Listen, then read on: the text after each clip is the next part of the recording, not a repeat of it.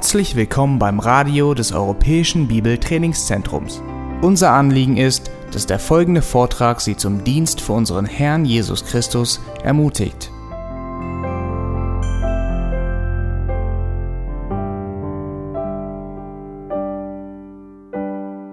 Wenn man von Kindern spricht, manchmal erleben wir als Eltern äh, etwas, was traurig ist, was uns sehr verletzt und unser Glaube auf die Probe stellt. Ich habe vor vielen Jahren einen Mann kennengelernt und als ich mit seiner Tochter über ihn geredet habe, hat sie mir erzählt, dass sein Sohn, ihr Bruder, äh, überfahren wurde auf der Hauptstraße in ihrem Dorf. Und sie sagte mir, dass als ihr Vater rausging und seinen toten Sohn in die Arme nahm, Sie sagte, damals ist er beinahe vom Glauben abgefallen. Und man kann sich das echt vorstellen, dass in dem Augenblick, wo du dein Kind tot aufhebst und hältst dieses Kind in den Arm und du denkst, Gott, warum? Warum hast du ihn nicht bewahrt? Warum hast du ihn nicht geschützt? Also die Tatsache ist, dass Gott auch den Gottesfürchtigen in diesem Leben leiden lässt. Sie werden krank und alt, genau wie alle anderen Menschen. Sie müssen Ungerechtigkeiten erleben, wie auch die Gottlosen. Sie müssen Verluste im Leben verkraften, wie auch die übrigen Menschen. Also die Frage lautet, lohnt es sich, Gott zu dienen? Lohnt es sich, Gott zu dienen? Wenn jemand dich fragen würde, warum soll ich deinem Gott dienen? Was würdest du antworten? Wenn jemand dich fragen würde, was hast du davon, dass du den Gott der Bibel dienst? Was würdest du antworten? Er ist mein Schöpfer, das ist eine gute Antwort. Zum Ende der Predigt Juan kommen auch einige Gründe dazu. Aber wir wollen uns mit dieser Frage auseinandersetzen heute und ich möchte euch bitten, Maleachi aufzuschlagen. Und wir werden sehen, dass die Israeliten etwa 400 Jahre vor der Geburt Jesu Christi sich mit dieser Frage auseinandergesetzt haben und manche sind zu dem Entschluss gekommen, es lohnt sich nicht, Gott zu dienen. Und deswegen haben sie Gott blinde und lahme und kranke Tiere geopfert. Deswegen haben sie Gott den Zehntel nicht mehr gegeben und deswegen haben sie Ehebruch und viele andere Sünden begangen, weil sie einfach schlichthin enttäuscht waren mit Gott. Wir lesen ab äh, Kapitel 3, Vers 13. Malachi ist das letzte Buch im Alten Testament vor dem Matthäusevangelium. Malachi Kapitel 3, Vers 13. Eure Worte sind anmaßend gegen mich, spricht der Herr. Ihr aber sagt, was bereden wir gegen dich? Ihr sagt, nichts bringt es, Gott zu dienen. Und was ist der Gewinn, dass wir für seinen Dienst sorgen? Und dass wir in Trauer einhergehen vor dem Herrn der Herrscharen. Und nun, wir preisen die Frechen glücklich. Sie kamen sogar noch voran, als sie gottlos handelten. Ja, sie versuchten Gott und kamen davon. Da redeten die miteinander, die den Herrn fürchteten, und der Herr merkte auf und hörte. Und ein Buch der Erinnerung wurde vor ihm geschrieben für die, die den Herrn fürchten und seinen Namen achten. Und sie werden mir, spricht der Herr der Herrscharen, zum Eigentum sein an dem Tag, den ich machen werde. Und ich werde sie schonen, wie ein Mann seinen Sohn schont, der ihm dient. Und ihr werdet wieder den Unterschied sehen zwischen dem Gerechten und dem Ungerechten, zwischen dem, der Gott dient, und dem, der ihm nicht dient. Denn siehe, der Tag kommt, der wie ein Ofen brennt. Da werden alle Frechen und alle, die gottlos handeln, strohstolpernd sein. Und der kommende Tag wird sie verbrennen, spricht der Herr der Herrscharen, so dass er ihnen weder Wurzel noch Zweig übrig lässt. Aber euch, die ihr meinen Namen fürchtet, wird die Sonne der Gerechtigkeit aufgehen und Heilung ist, ist unter ihren Flügeln und ihr werdet hinausgehen und umherspringen wie Mastkälber. Und ihr werdet die Gottlosen zertreten, denn sie werden Staub sein unter euren Fußsohlen an dem Tag. den ich machen werde, spricht der Herr der Herrscharen. Also wir lesen hier in den ersten drei Versen dieses Abschnitts, in den Versen 13 bis 15, dass die Israeliten sich gefragt haben, was bringt es Gott zu dienen? Manche haben sogar gesagt, nichts bringt es Gott zu dienen. Und dann steht es hier, für seinen Dienst zu sorgen. Was ist mit dieser Aussage, dass wir für seinen Dienst sorgen gemeint? Wenn wir Nehemiah aufschlagen, das ist ein bisschen früh in der Bibel, das ist kurz vor Hiob. Und es ist direkt zwischen äh, Ezra und dem Buch Esther. Und in Nehemiah Kapitel 10 sehen wir, dass die Israeliten den Bund, den Gott mit den Israeliten gemacht hatte, äh, neu erschlossen haben und haben sich verpflichtet, Gott zu gehorchen. Und eine von ihren Verpflichtungen war es, war es, den Zehntel abzugeben, damit die Vorratskammern Gottes äh, voll sein und dass es genug Unterstützung gibt für die, die in dem Tempel gedient haben, für die Priester und für die Sänger und äh, Chorleiter und so weiter, dass dieses Geld vorhanden sei und dass sie äh, ernährt werden können. Und wir lesen ab Kapitel 10, Vers 38, dass sie sich dazu verpflichtet haben, wir wollen das erste von unserem Schrottmehl und unseren Hebopfern und den Früchten von allerlei Bäumen, von Most und Öl für die Priester bringen in die Zählen des Hauses unseres Gottes und den Zehnten unseres Ackerlandes für die Leviten. Denn sie, die Leviten sind es, die den Zehnten erheben sollen in allen Städten unseres Ackerbaus. Und der Priester, der Sohn Aaron, soll bei den Leviten sein, wenn die Leviten den Zehnten erheben. Und die Leviten sollen den Zehnten vom Zehnten zum Haus unseres Gottes hinaufbringen in die Zählen des Schatzhauses, denn in die Zählen sollen die Söhne Israel und die Söhne Levi das Hebopfer vom Getreide, von Most und Öl bringen. Denn dort sind die heiligen Geräte und die Priester, die den Dienst verrichten, und die Torhüter und die Sänger. So wollen wir das Haus unseres Gottes nicht im Stich lassen. Wenn man Kapitel 13 aber aufschlägt, Nehemiah ist eine kurze Zeit weg, ich schätze mal nicht mal fünf Jahre, weil es immer noch zu Lebzeiten des einen Königs ist, äh, babylonischen Königs oder ähm, persischen König. Und dann lesen wir in Kapitel 13 ab Vers 6 oder ab Vers 4, dass sie dieses Versprechen nicht eingehalten haben. Wenn, ich, wenn wir von Zellen hier sprechen, reden wir von Kammern, wo Essen gelagert, soll Lagerräume, wo das Essen gelagert werden sollte. Und wir lesen ab Vers 4, vor dem aber hatte der Priester Eliashib der über die Zählen des Hauses unseres Gottes gesetzt war, ein Verwandter des Tobia, diesem eine große Zähle hergerichtet.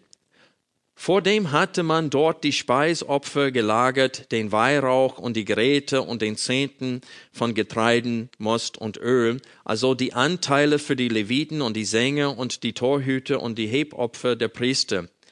Bei all dem war ich aber nicht in Jerusalem gewesen, denn im 32. Jahr Artasastas, des Königs von Babel, war ich zum König gekommen und hatte mir erst nach Verlauf einer längeren Zeit vom König Urlaub erbeten.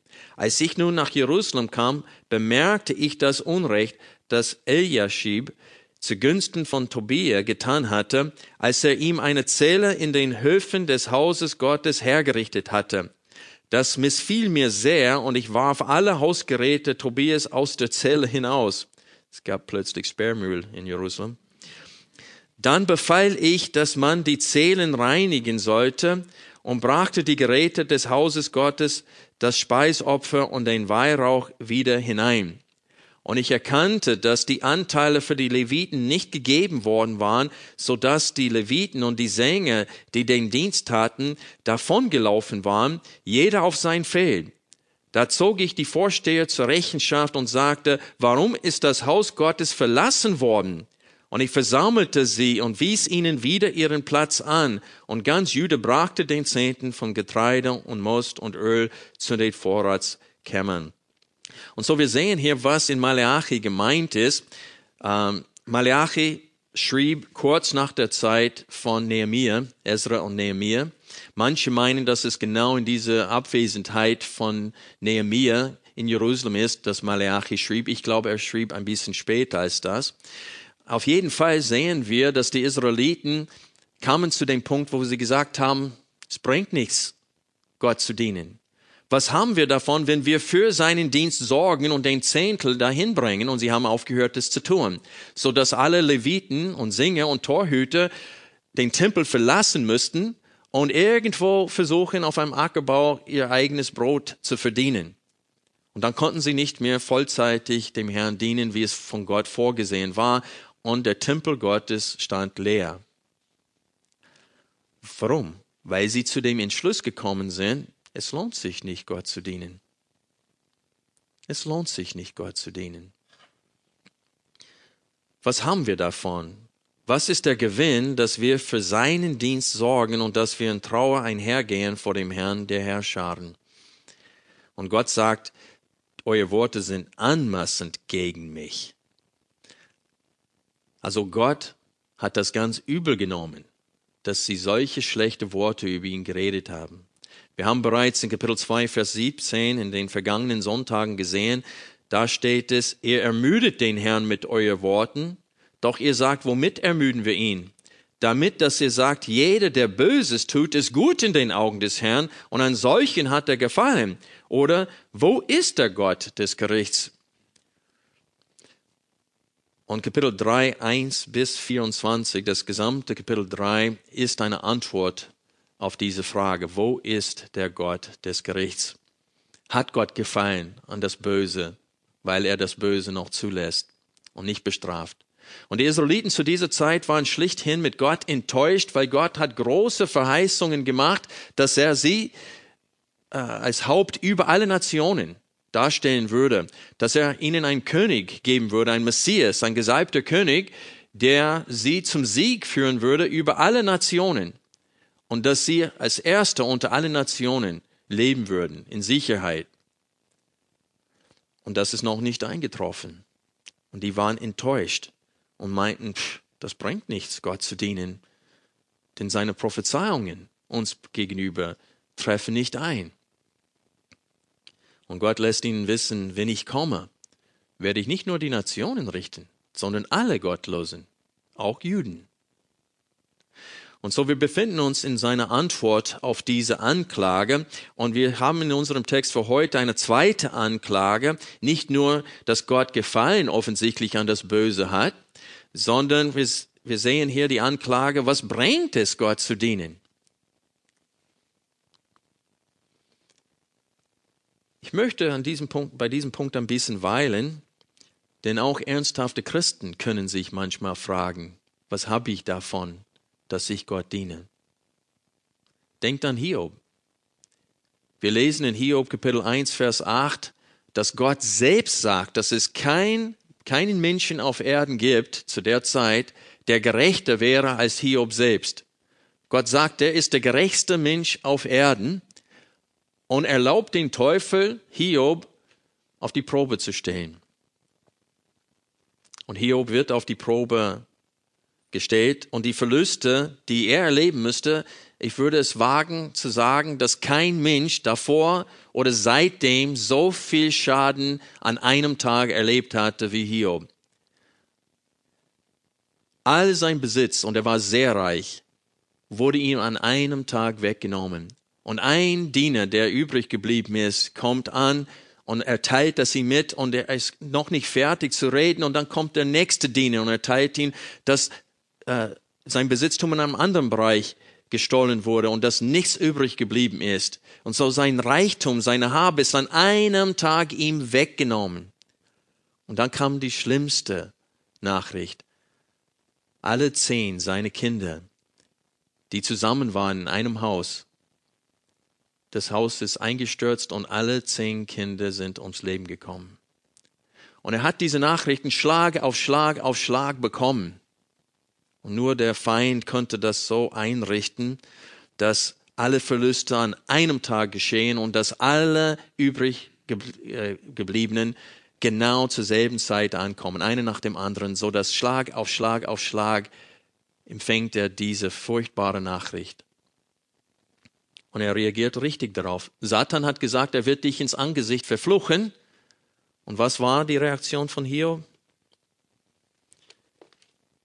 Ich lese es kurz vor.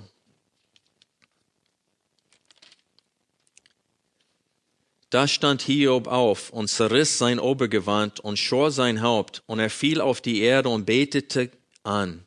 Und er sagte, Nacht bin ich aus meinem Mutterleib gekommen, und Nacht kehre ich dahin zurück. Der Herr hat gegeben und der Herr hat genommen, der Name des Herrn sei gepriesen. Bei all dem sündigte Hiob nicht und legte Gott nichts Anstößiges zur Last. Also das, was der Teufel meinte passieren würde, ist nicht passiert. Und dann sagt der Teufel, okay, Haut für Haut, lass mich an ihn ran. Mit Krankheit und mit Schmerzen an seinem Körper. Und dann wird er dich ins Angesicht verfluchen. Und auch diese Prüfung ließ Gott zu. Und Hiob hat genauso reagiert. Aber mit der Zeit fing Hiob sich an zu fragen, warum schweigst du Gott? Du hast eine Lawine auf mich kommen lassen. Meine drei Freunde meinen, ich musste großartig gesündigt haben, dass diese Lawine von, von schlechten Taten, von, von, von Leiden auf mich kommt. Und ich muss ihr Beschuldigungen auch anhören. Warum, Herr? Teile mir einfach mit, was geht sich, was geht vor hier? Und Gott schwieg. Das war Teil der Prüfung, dass Gott schwieg in der Zeit. Und Hiob mit der Zeit fing an, Gott zu beschuldigen. Und davon lesen wir in Hiob Kapitel 34. Selbst Hiob sagt genau dasselbe, was wir hier in Maleachi gelesen haben. In Hiob Kapitel 34, wir lesen ab Vers 1, da redet der junge Mann Elihu und seine Worte sind genau richtig. Und Elihu erhob seine Stimme und sagte, hört ihr Weisen meine Worte und ihr Kündigen, gebt mir Gehör, denn das Ohr prüft die Worte und der Gaumen kostet die Speise. Lasst uns nun prüfen, was recht ist. Lasst uns untereinander erkennen, was gut ist. Denn Hiob hat gesagt, ich bin gerecht und Gott hat mir mein Recht entzogen. Obwohl ich im Recht bin, soll ich ein Lügner sein? Mein Geschick ist unheilbar, ohne dass ich irgendetwas verbrochen hätte. Wer ist ein Mann wie Hiob, der Spottworte wie Wasser trinkt? und in Gemeinschaft mit denen unterwegs ist, die Unrecht tun und mit gottlosen Menschen umgeht. Denn er hat selbst gesagt, keinen Nützen hat ein Mann davon, dass er sich mit Gott befreundet. Das ist dieselbe Aussage, die wir in Maleachi sehen. Denn er hat selbst gesagt, keinen Nützen hat ein, ein Mann davon, dass er sich mit Gott befreundet. Und dann sehen wir auch in Kapitel 35, Vers 1 und 2 steht es, und Elihu erhob seine Stimme und sagte, hältst du dies für recht? Nennst du das meine Gerechtigkeit für Gott, wenn du fragst, was sie dir nützt? Was hilft es mir, dass ich nicht sündige? Und so wir sehen hier, dass die Frage nochmal klar dargestellt wird. Und wenn man Zeit dafür nehmen würde, die, die Zurechtweisung von Elihu zu lesen, dann sieht man, dass der Mensch, egal was ihm passiert, kein Recht hat, Gottes Gerechtigkeit in Frage zu stellen. Und er sagt hier in Kapitel 35, Vers 14, der Rechtsfall liegt ihm vor, so warte auf ihn. Das heißt, du hast deinen Rechtsfall vor Gott gebracht, warte auf Gott. Er wird dir schon eine Antwort geben. Und das tut Gott Ab Kapitel 38 aus dem Sturm redet Gott mit ihnen und er sagte, wer ist das, der meinen Ratschluss verfinstert?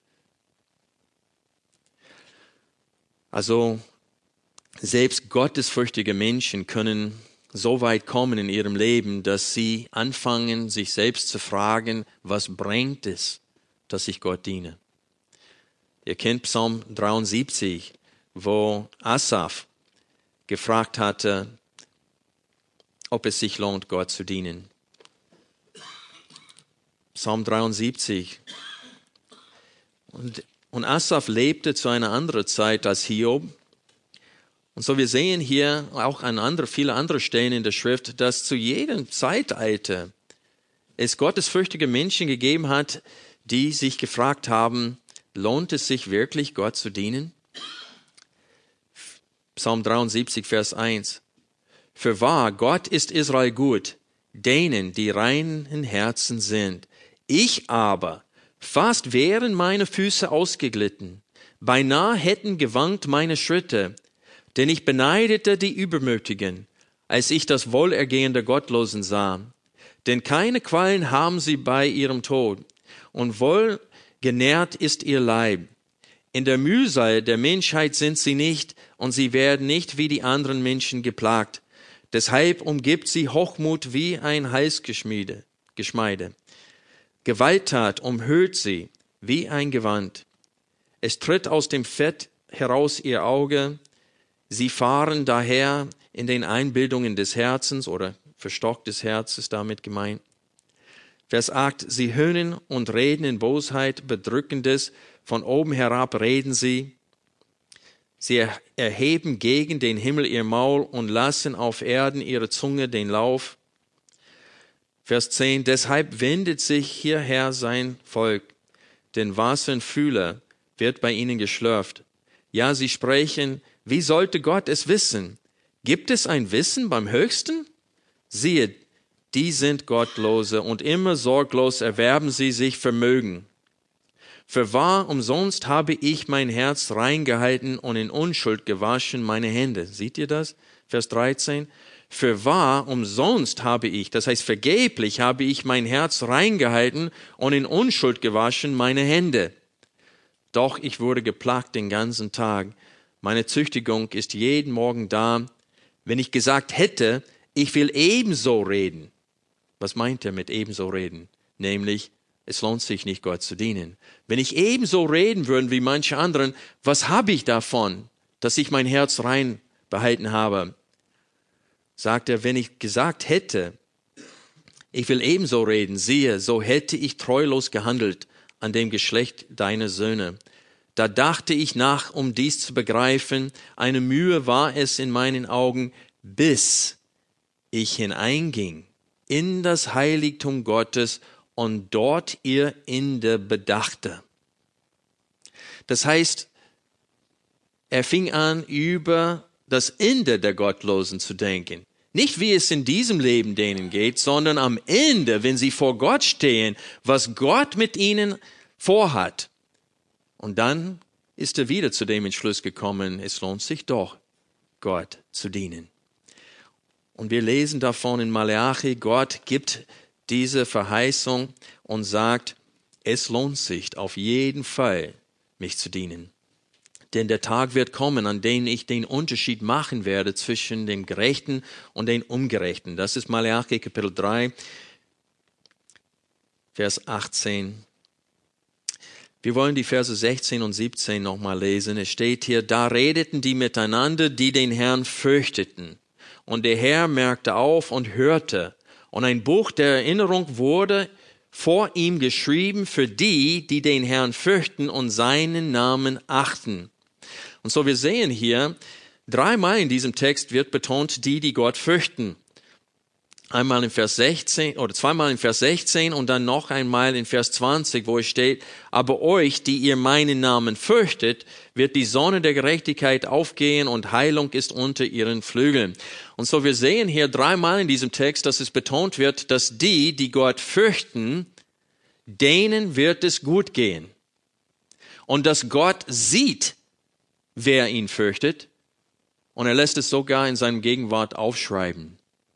Das heißt, die Menschen, die diese Botschaft von Malachi zum Herzen genommen haben, Buße getan haben, zu dem Herrn umgekehrt sind und gesagt haben, so wollen wir nicht reden. So wie Asaf, der sagt, beinahe ist mein Fuß ausgeglitten.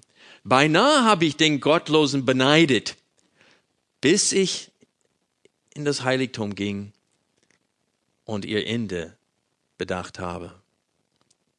Und die, die Gott fürchteten, haben gesagt, nee, es lohnt sich jetzt, Gott zu dienen. Es lohnt sich, jetzt Gott zu dienen. Denn auch wenn Gott es zulässt, dass manche Gottlosen, dass es denen gut geht in diesem Leben, spätestens, wenn sie vor ihm stehen, wird es ihnen nicht mehr gut gehen. Und allein aus diesem Grund lohnt es sich, jetzt für Gott zu leben. Und wir sehen hier, dass die Einsichtigen fürchten Gott. Was bedeutet es, Gott zu fürchten? Ich möchte einen Vers aus Sprüche vorlesen, Kapitel 8, Vers 13, und dieser Vers definiert für uns, was es heißt, Gott zu fürchten. Es steht hier, die Furcht des Herrn bedeutet, das Böse zu hassen, Stolz und Übermut, den Weg des Bösen und einen verkehrten Mund hasse ich. Und so wir sehen hier, dass Salomo schrieb, dass auch er hasst das, was Gott hasst. Und er sagt, dass wenn ein Mensch Gott fürchtet, dann dieser Mensch hasst, was Gott hasst und liebt, was Gott liebt. Und das ist wichtig für uns zu begreifen, dass ein gottesfürchtiger Mensch auf den Weg Gottes geht. Wir sehen, wenn wir Malachi Kapitel 3 nochmal aufschlagen, sehen wir, dass es nur zwei Arten von Menschen gibt und dass es nur zwei Wege gibt, worauf ein Mensch sich befinden kann. Und dass ein Mensch sich nur auf eine von diesen beiden Wegen befinden, sich befinden kann. Wir müssen wahrnehmen, dass es eine Verbindung zwischen dem Wandel eines Menschen und dem Weg eines Menschen gibt. Es gibt nur zwei Wege, worauf ein Mensch gehen kann. Und der Wandel eines Menschen entspricht dem Weg, worauf er sich befindet.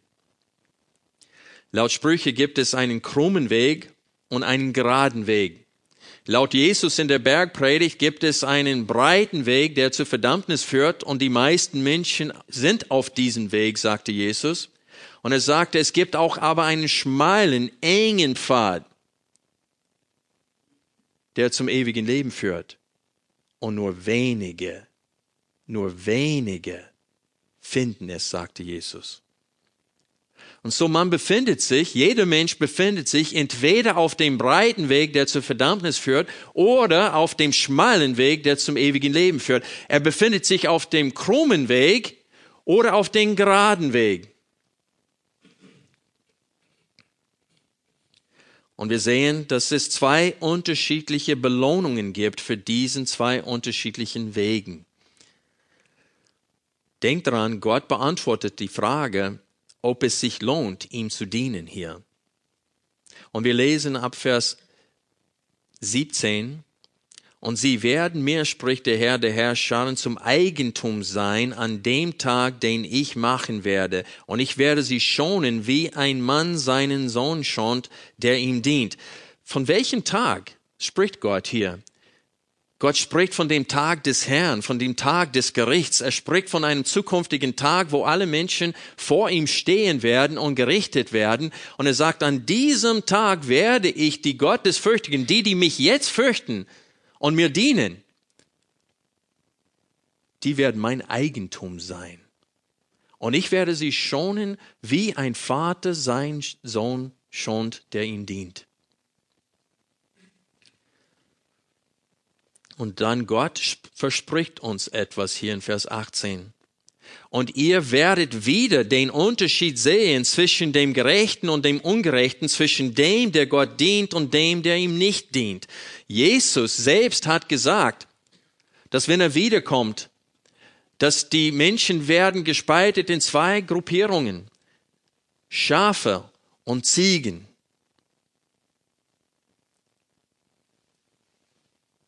Und es steht, dass die Ziegen, die Ungläubigen, die werden in den Feuersee für alle Ewigkeit gehen. Aber die Schafe, die werden in das Erbe des Vaters hineingehen. Und die werden frohlocken, wie es hier in diesem Text steht. Vers 19, denn siehe, der Tag kommt, der wie ein Ofen brennt. Da werden alle Frechen und alle, die gottlos handeln, Strohstolpen sein. Und der kommende Tag wird sie verbrennen, spricht der Herr der Herrscher, so dass er ihnen weder Wurzel noch Zweig übrig lässt.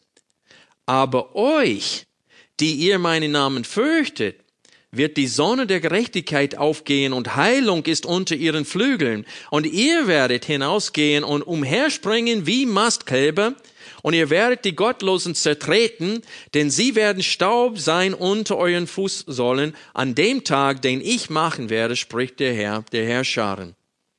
Es gibt Christen, die meinen, dass diese Prophezeiung bereits erfüllt wird. Darauf möchte ich nächsten Sonntag eingehen. Aber ich muss euch fragen, treten wir jetzt schon als Gerechte auf den Gottlosen? Nein, das ist noch nicht in Erfüllung gegangen. Also Gott spricht hier immer noch von der Zukunft. Das ist noch nicht so weit gekommen, dass wir die Gottlosen zertreten. Wir springen nicht umherum wie Mastkälber, die frohlocken auf dem Feld. Noch nicht. Wir sind noch hier im Pilgerteil. Und das Reich Gottes wurde noch nicht hier hineingeführt. Aber es wird geschehen. Es wird so kommen, wie Gott es hier verspricht. Und es wird ein gewisser Lohn für die Ungerechten geben und für den Gerechten. Na, ich weiß, dass es möglich ist, dass es Menschen unter uns heute gibt, die meinen, ich bin nicht eine von den Gottesfürchtigen. Aber ich möchte euch die Frage stellen.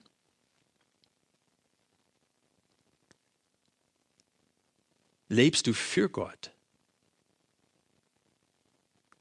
Manche Menschen wollen, haben es als Ziel, sie sagen, ja, es gibt einen Gott und ich will ihn nicht zu sehr kränken. Und sie versuchen ihr Leben hier so zu führen, dass sie Gott nicht kränken, nicht herausfordern. Aber die Frage ist, lebst du für ihn? Gott fordert von uns Menschen, dass wir ihn lieben mit unserem ganzen Verstand, mit der ganzen Kraft, mit der ganzen Seele, mit allem, was wir sind. Und das sind die ersten drei Gebote. Und wer das nicht tut, ist gottlos. Man muss keinen Menschen umgebracht haben, um ein gottloser Mensch zu sein. Es reicht, wenn du nur böse Gedanken im Herzen hast, einen Menschen gegenüber. Das sagte Jesus in der Bergpredigt. Also ist es wichtig für uns zu verstehen, dass unser Wandel zeigt, auf welchem Weg wir uns befinden. Und Gott sagt uns hier in diesem Text, es lohnt sich auf jeden Fall, mir zu dienen. Es lohnt sich auf jeden Fall, mir zu dienen, denn der Tag kommt, an dem ich einen Unterschied machen werde zwischen denen, die mich fürchten und mir dienen, und zwischen denen, die mich nicht fürchten und mir nicht dienen. Und die Belohnung dieser beiden Wegen und diese beiden Gruppierungen von Menschen sind gewaltig unterschiedlich.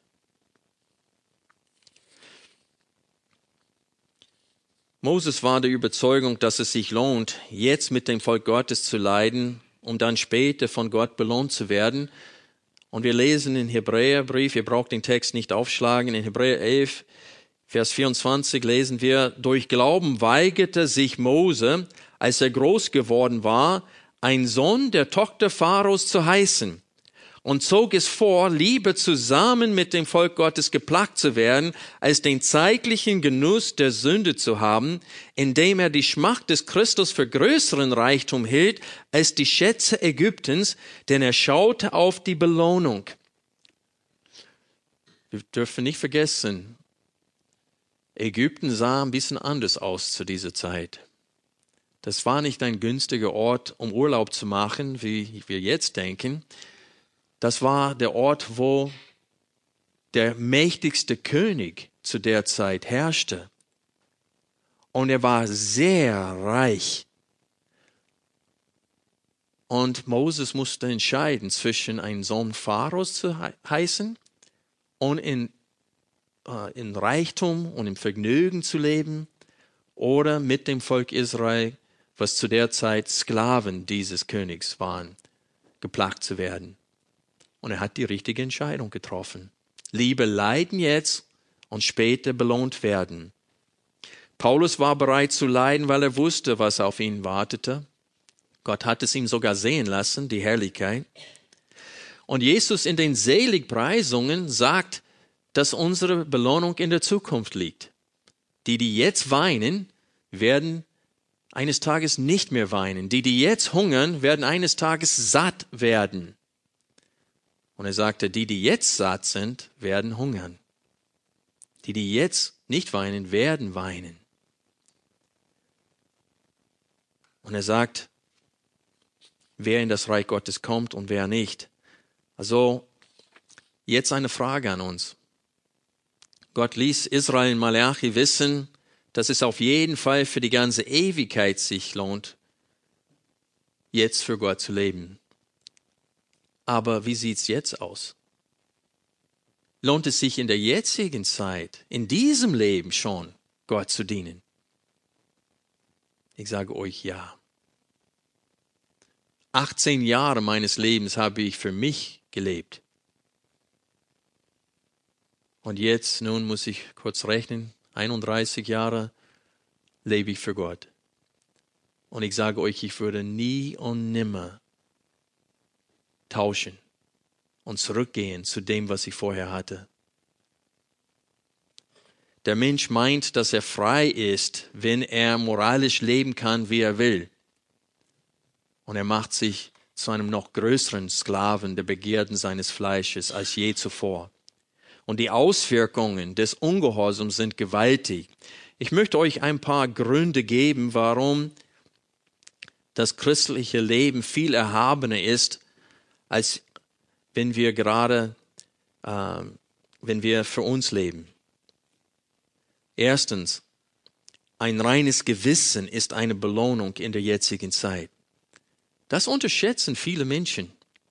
Wenn du für Gott lebst, hast du ein reines Gewissen. Und Paulus schrieb in Römer 2 ab Vers 11, denn es ist kein Ansehen der Person bei Gott, denn so viele ohne Gesetz gesündigt haben, werden auch ohne Gesetz verloren gehen, und so viele unter Gesetz gesündigt haben, werden durch Gesetz gerichtet werden.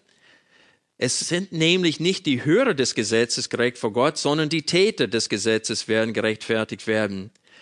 Und dann stellte die Frage, was ist aber mit den Nationen, die noch nie von Gott gehört haben und die Bibel nicht haben, das Wort Gottes, das Alte Testament nicht hatten? Was ist mit denen? Und Paulus sagt, denn wenn Nationen, die kein Gesetz haben, von Natur dem Gesetz entsprechend handeln, so sind diese, die kein Gesetz haben, sich selbst ein Gesetz. Was meint Paulus damit? Du kannst unter jeden Stamm im Urwald gehen und du wirst sehen, dass sie haben für ihre Gesellschaft ähnliche Regeln wie wir heute. Die sagen, Stehlen ist falsch und es wird bestraft. Mord ist falsch, mindestens innerhalb des eigenen Stammes, bei den anderen Stämmen vielleicht nicht.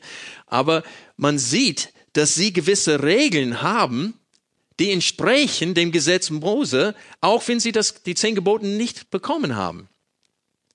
Und so, sie handeln nicht mal nach ihrem eigenen Gesetze. Und Paulus sagt uns, warum es so ist, dass in jeder Gesellschaft es ähnliche Gesetze gibt, auch wenn sie das Gesetz Mose nicht empfangen haben.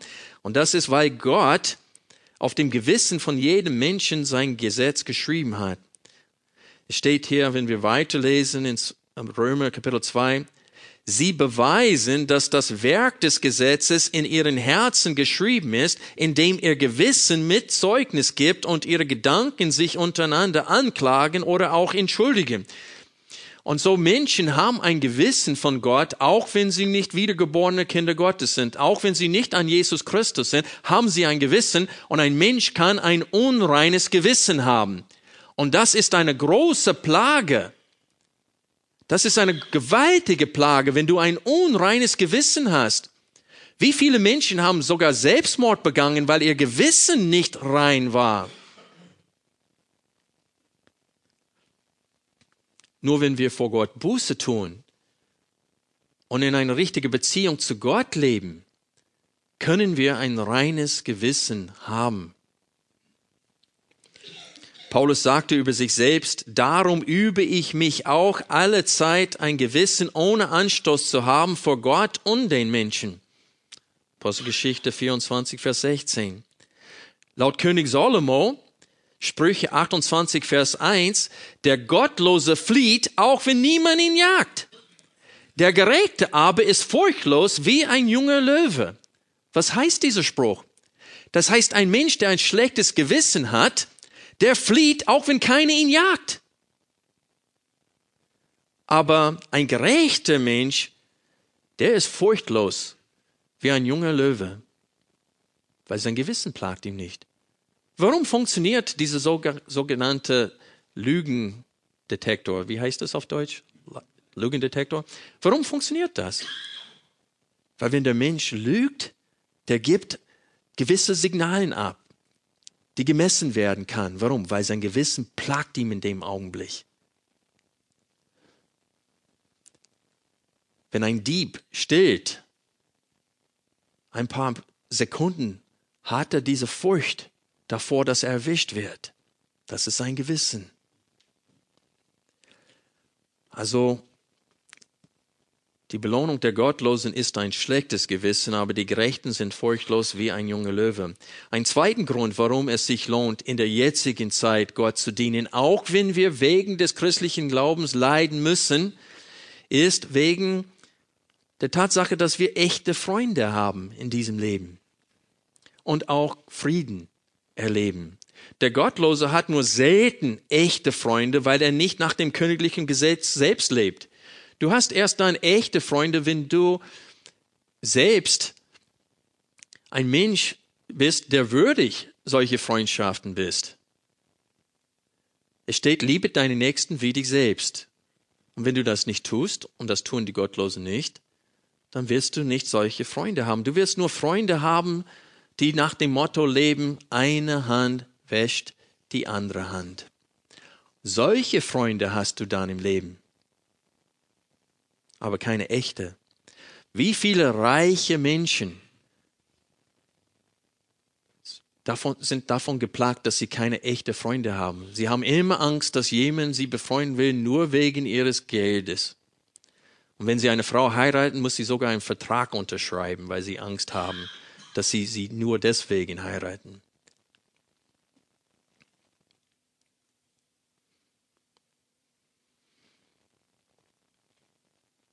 Paulus, auch im Gefängnis,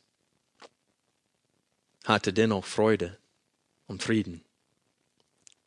Aber die Gottlosen nicht.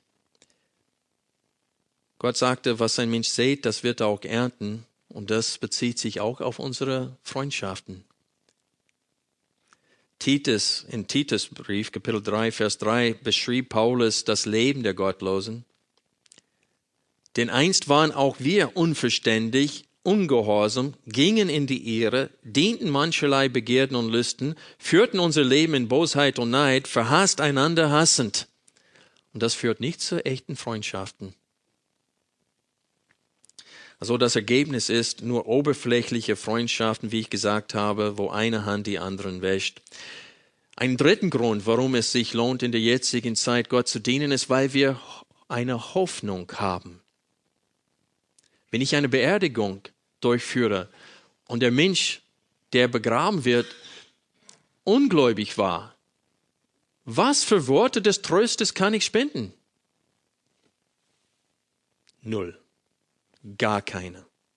Weil dieser Mensch ist bereit, wird bereits von Gott gequält und eines Tages wird diese Seele in den Feuersee für alle Ewigkeit geworfen werden und ich kann keine Hoffnung geben. Es gibt natürlich viele Fahrer hier in Deutschland, die lügen wie falsche Propheten auf einer Beerdigung und vermitteln Menschen eine falsche Hoffnung, indem sie sagen, das Kind wurde getauft als Säugling, also ist jetzt, jetzt gerettet.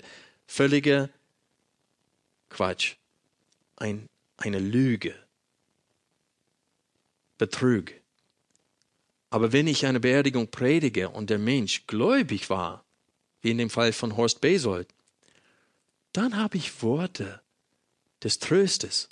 Ich kann Bezug nehmen auf unsere Hoffnung in Jesus Christus. Paulus schrieb in 1. Thessaloniker 4, Vers 13, wir wollen euch aber, Brüder, nicht in Unkenntnis lassen über die Entschlafenen, das heißt die, die schon gestorben sind im Glauben, damit ihr nicht betrübt seid wie die übrigen, die keine Hoffnung haben. Also Menschen, die Jesus nicht kennen, der gesagt hat, ich bin die Auferstehung und das Leben, hat es bewiesen, indem er Lazarus aus den Toten auferweckt hatte, hat es bewiesen, indem er selbst aus den Toten auferstanden ist. Er ist die Auferstehung und das Leben.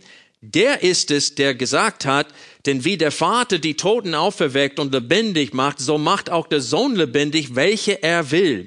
Denn der Vater richtet auch niemand, sondern das ganze Gericht hat er dem Sohn gegeben, damit alle den Sohn ehren, wie sie den Vater ehren. Wer den Sohn nicht ehrt, ehrt den Vater nicht, der ihn gesandt hat. Wahrlich, wahrlich, ich sage euch, wer mein Wort hört und glaubt dem, der mich gesandt hat, der hat ewiges Leben und kommt nicht ins Gericht, sondern er ist aus dem Tod in das Leben übergegangen. Wahrlich, wahrlich, ich sage euch, dass die Stunde kommt und jetzt da ist, wo die Toten die Stimme des Sohnes Gottes hören werden und die sie gehört haben, werden leben. Das ist unsere Hoffnung.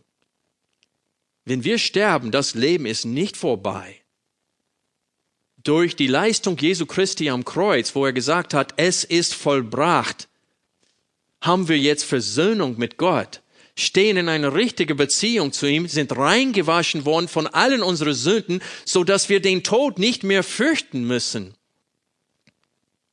Und das, das ist eine große Belohnung, auch in der jetzigen Zeit.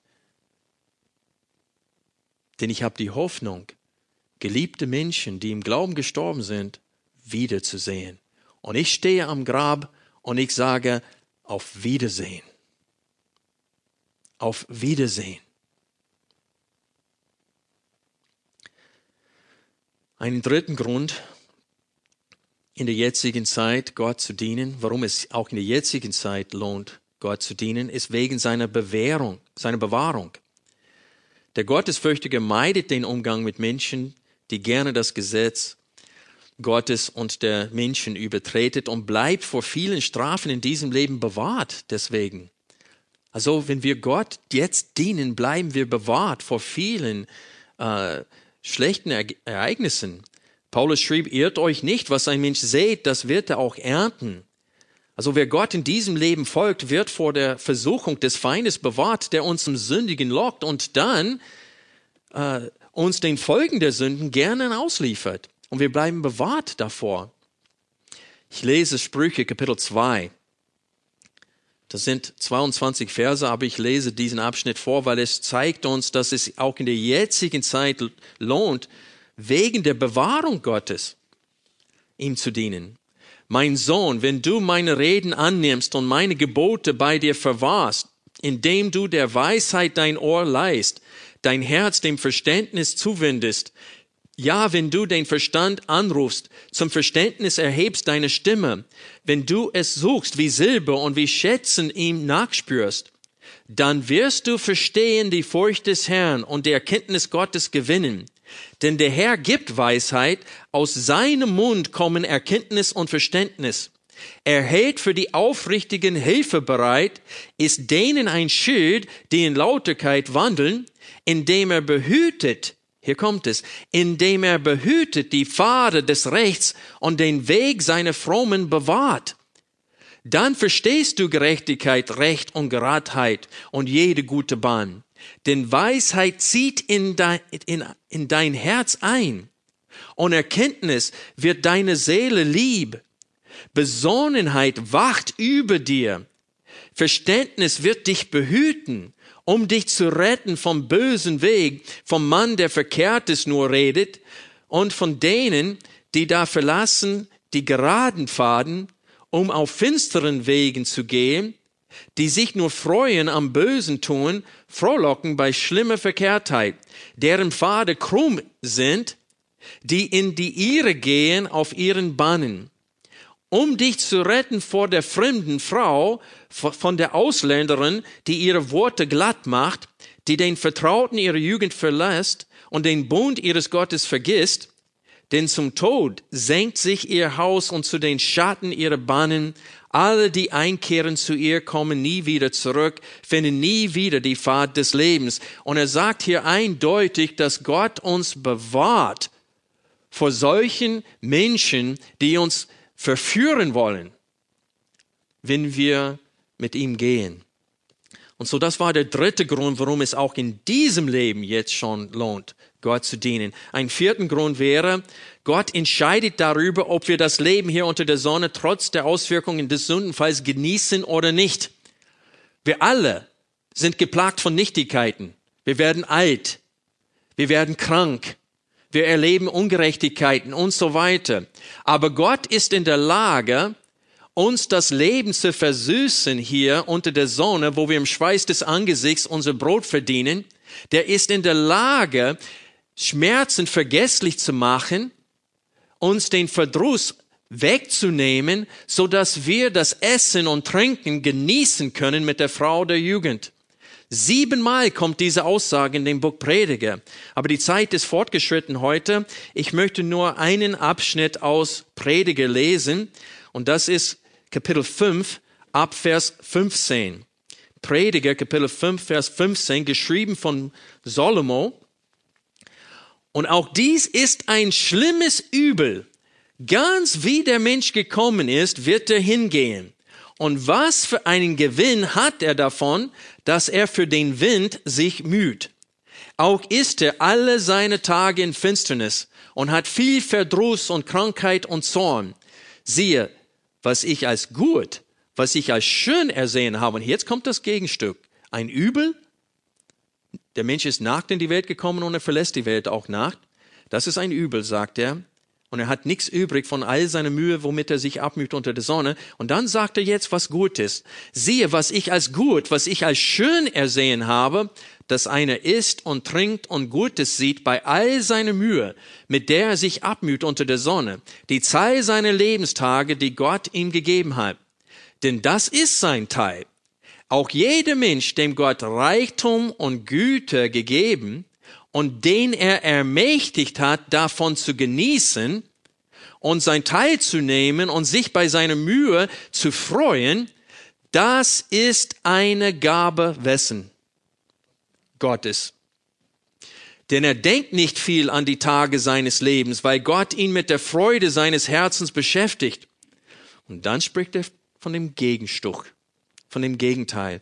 Es gibt ein Übel, das ich unter der Sonne gesehen habe, und schwer lastet es auf den Menschen.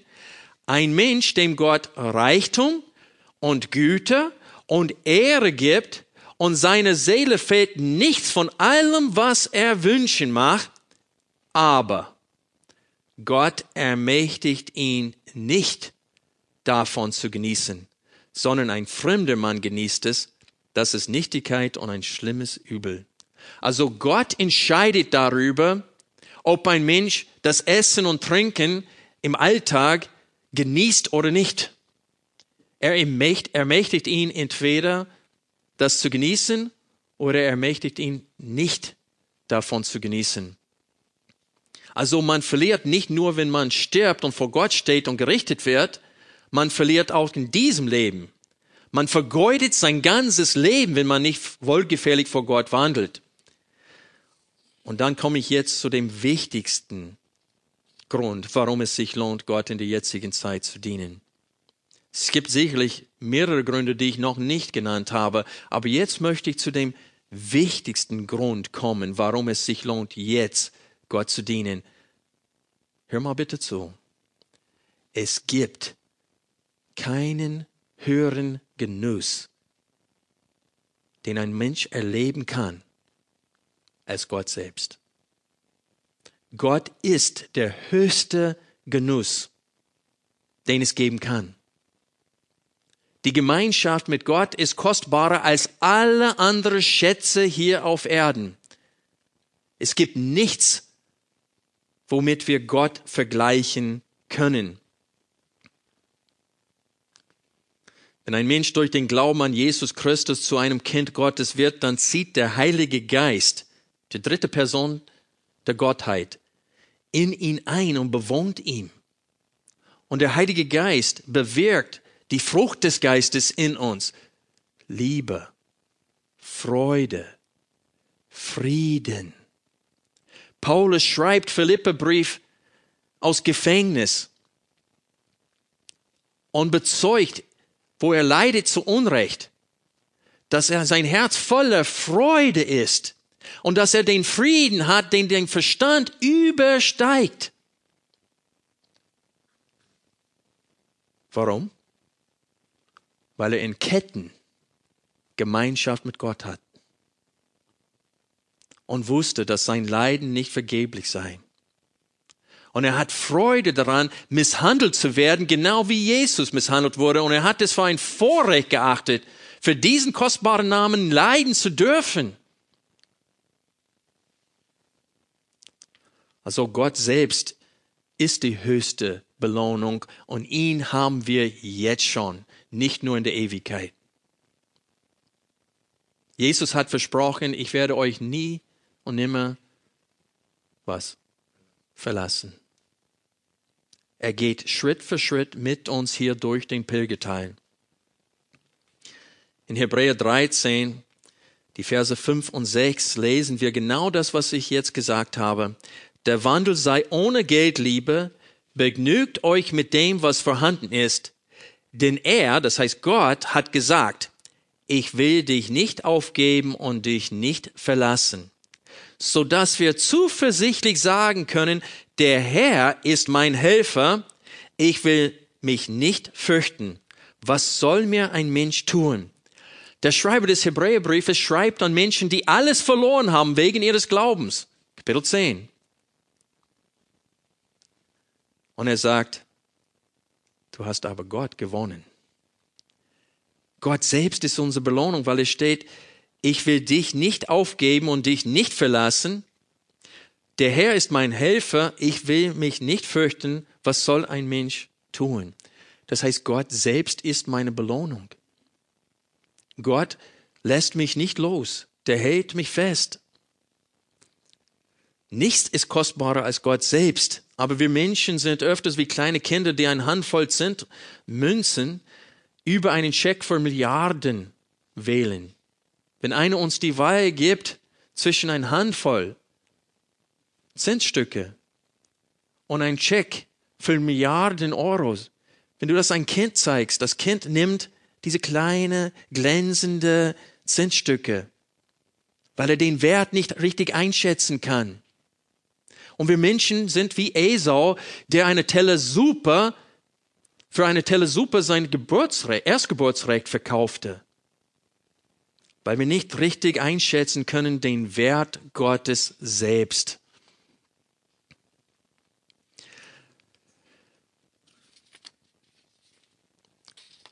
Freunde, um Gott zu gefallen, müssen wir an zwei Dingen glauben. Was sind sie laut Hebräer 11, Vers 6?